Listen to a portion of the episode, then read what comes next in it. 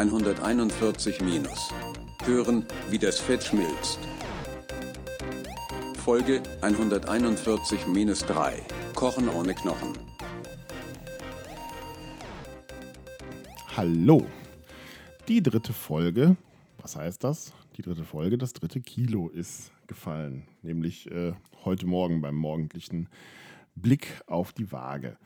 Und äh, ja, da bin ich natürlich relativ happy, dass das, äh, dass das so schnell geht. Aber ich habe ja in der letzten Folge schon erzählt, dass das wohl möglicherweise erstmal alles nur Wasser ist, was man hier so verliert.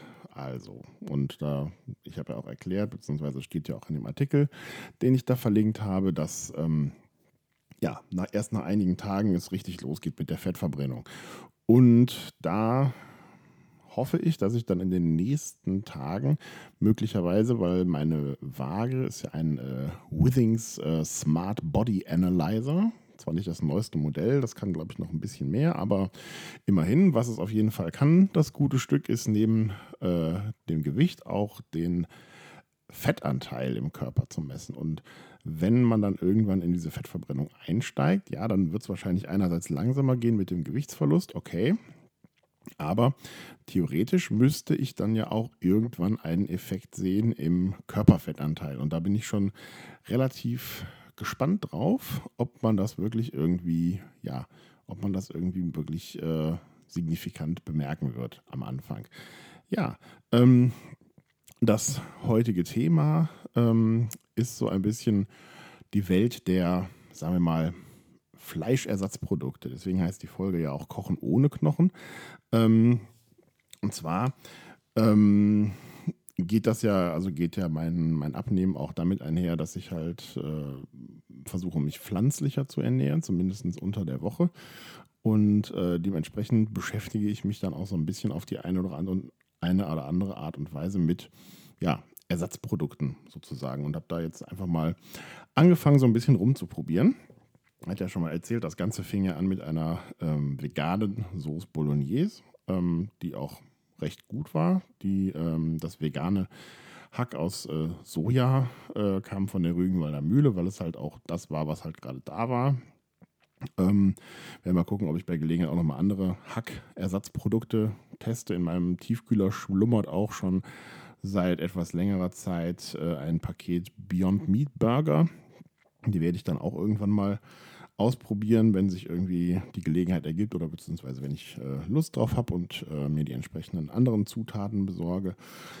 Aber ich habe auch schon andere Sachen ausprobiert und zwar habe ich mir ähm, aus der ja, veganen Abteilung meines äh, Supermarkts, meines Edeka, habe ich mir ähm, Hackbällchen aus Erbsenprotein geholt.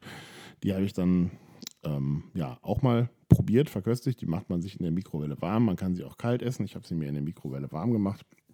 Die haben allerdings irgendwie ziemlich fürchterlich geschmeckt, beziehungsweise die waren halt auch von der, von der Konsistenz her nicht so schön. Es war so ein bisschen so, als würde man, ja, als würde man einen Flummi essen.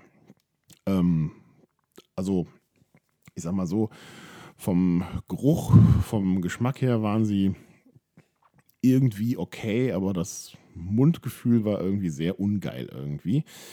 Ähm, ich weiß jetzt nicht, ob das äh, an diesen speziellen Bällchen gelegen hat oder ob äh, das vielleicht auch was mit dem Erbsenprotein an sich zu tun hat. Also ich werde das auf jeden Fall nochmal irgendwie versuchen, ob man irgendwie Erbsenprotein auch in anderen Produkten bekommt. Da gibt es ja glücklicherweise eine ganze Armada an äh, interessanten Produkten mittlerweile. Ja, und ähm, Heute habe ich mir dann äh, auch nochmal was, äh, was Lustiges gegönnt, äh, einfach weil es mich interessiert hat. Ähm, und zwar gibt es auch wieder von der Rügenwalder Mühle, also auch in dem Fall Soja, aber immerhin aus kontrolliert biologischem Anbau.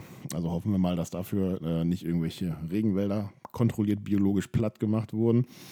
Ähm, vegetarisches Cordon Bleu. Ähm, hat mich tatsächlich einfach irgendwie interessiert, wie sich das wohl irgendwie so anfühlt. Also quasi ein ja, Formfleischersatz ähm, mit äh, ja, vegetarischem äh, Schinken drin und Käse. Käse ist ja vegetarisch, also es, es war jetzt nicht vegan, sondern es war äh, vegetarisch. Also habe ich das einfach mal probiert hat. Ähm, und da fand ich sehr interessant, dass das sich tatsächlich im Mund und vom Kaugefühl her und auch vom Geschmack her war das tatsächlich ähm, ja, im Prinzip, als würde man so eine Formfleischschnitzel irgendwie essen. Und ähm, ja, das äh, werde ich jetzt auch nicht irgendwie permanent äh, essen, aber war auf jeden Fall eine interessante Geschichte, dass, das, dass sich das halt wirklich ähm, ja, sehr ähnlich zum tierischen Original sozusagen, also zu der Variante mit Knochen äh, angefühlt hat und geschmeckt hat. Dürfte natürlich auch daran liegen, dass die Rügenwalder Mühle natürlich äh, gewisse Erfahrungswerte in Sachen, äh, wie bekomme ich an Formfleisch irgendeine Art von Geschmack dran. Ähm, hat vielleicht ein bisschen was damit zu tun, aber das war auf jeden Fall nicht so ganz verkehrt. Das Einzige, was ein bisschen schräg war, war, dass dieser, ähm, ich habe denn diesen vegetarischen Schinken da mal so ein bisschen rausgepoolt und irgendwie mal alleine probiert. Das war doch ein bisschen merkwürdig, weil der sehr glatt war. Das war irgendwie so ein bisschen so, als würde man, keine Ahnung, ähm, irgendwie ein, äh, eine dicke, labbrige Plastikscheibe essen. Also hat natürlich nach was geschmeckt, aber so vom, vom Mundgefühl her halt. Aber wenn man das Ganze irgendwie so quasi für sich genommen konsumiert hat, dann war das irgendwie echt in Ordnung. Also ich habe schon tatsächlich, ich glaube, ich habe sogar schon schlimmere tierische Schnitzel gegessen. Mhm. Und dann habe ich mich natürlich auch mit dem, ja, sozusagen mit dem Klassiker der vegetarischen Küche beschäftigt, äh, zumindest ansatzweise, nämlich mit Tofu. Ähm, gut, ich habe auch vorher schon mal Tofu gegessen, aber habe tatsächlich ähm, noch nie Tofu bewusst selber zubereitet. Ähm, also von daher war das dann doch irgendwie eine Premiere und ich habe ein, ähm, ein veganes Curry gemacht. Äh, Curry war tatsächlich äh, vegan, wie ich dann sozusagen, also nicht, nicht absichtlich, aber ich habe es dann halt nachher irgendwie festgestellt, als ich überlegt habe, was, was ich denn da so alles reingeschüttet habe und äh, reingemixt habe. Hat sich dann herausgestellt, das Curry war vegan. Ähm, und äh, das war tatsächlich super lecker und äh, ich wurde auch schon auf Facebook, äh, ich habe ein Foto davon gepostet, äh, wurde ich tatsächlich auch schon nach dem Rezept gefragt. Und deswegen äh, als kleiner Service findet ihr das gleiche Rezept jetzt auch noch quasi in den Show Notes zu dieser Folge, zu diesem veganen ähm, Madras Curry, was ich gemacht habe. Also von daher einfach mal in die Shownotes reinklicken ähm, und da findet ihr dann das äh, vegane Madras Curry Rezept, was ich gestern zusammengerührt habe und wo ich heute die Reste von gegessen habe, weil es tatsächlich sehr lecker war. Mhm. Ansonsten, was vegetarische oder vegane Rezepte angeht, äh, habe ich das Glück, dass äh, ich zum Geburtstag ein Kochbuch von Otto Lengi bekommen habe. Und da sind auch sehr viele ja, Gemüserezepte drin, durch die ich mich jetzt mal durcharbeiten werde. Da werdet ihr dann sicherlich auch irgendwie in der nächsten Zeit ja, Fotos von entdecken oder beziehungsweise ich erzähle auch davon. Ähm, ich habe mir schon das erste ausgeguckt. Mir fällt allerdings der Name nicht ein. Ich habe es noch nicht so mit den ganzen orientalischen Namen der Gerichte. Ähm, aber wie gesagt, das wird sich dann sicherlich noch in irgendwelchen Fotos oder anderweitig irgendwie niederschlagen und dann werde ich mal über den Erfolg berichten.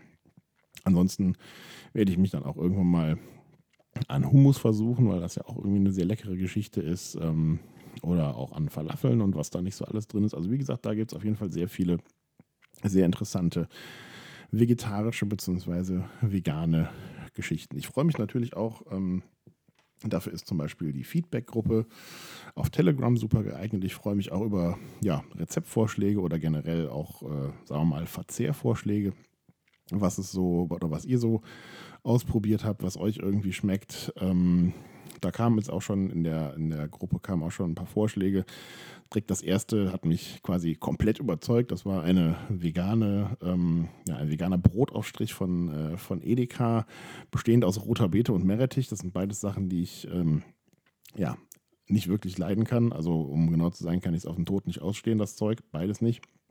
Und ähm, ja, von daher Treffer ins Schwarze. Also falls ihr mir noch mehr Sachen mit roter Beete und Meerrettich vorschlagen wollt, immer gerne her damit. Ich werde das dann mit der gebührenden Ignoranz strafen. Aber ich freue mich, wie gesagt, über andere Vorschläge. Und, das soll es dann auch gewesen sein. Ich versuche es ja nach wie vor irgendwie in 10 Minuten abzuhandeln, das Ganze, damit das irgendwie auch ja schön snackable bleibt und man sich nicht irgendwie äh, totquatscht. Und dementsprechend soll es das zum Thema Kochen ohne Knochen als Folge zum dritten verlorenen Kilo gewesen sein. Und dementsprechend sage ich dann einfach mal, wir hören uns bald wieder. Ich freue mich über Nachrichten auf allen Kanälen. Das war es für heute. Wir hören uns in einem Kilogramm wieder. Tschüss.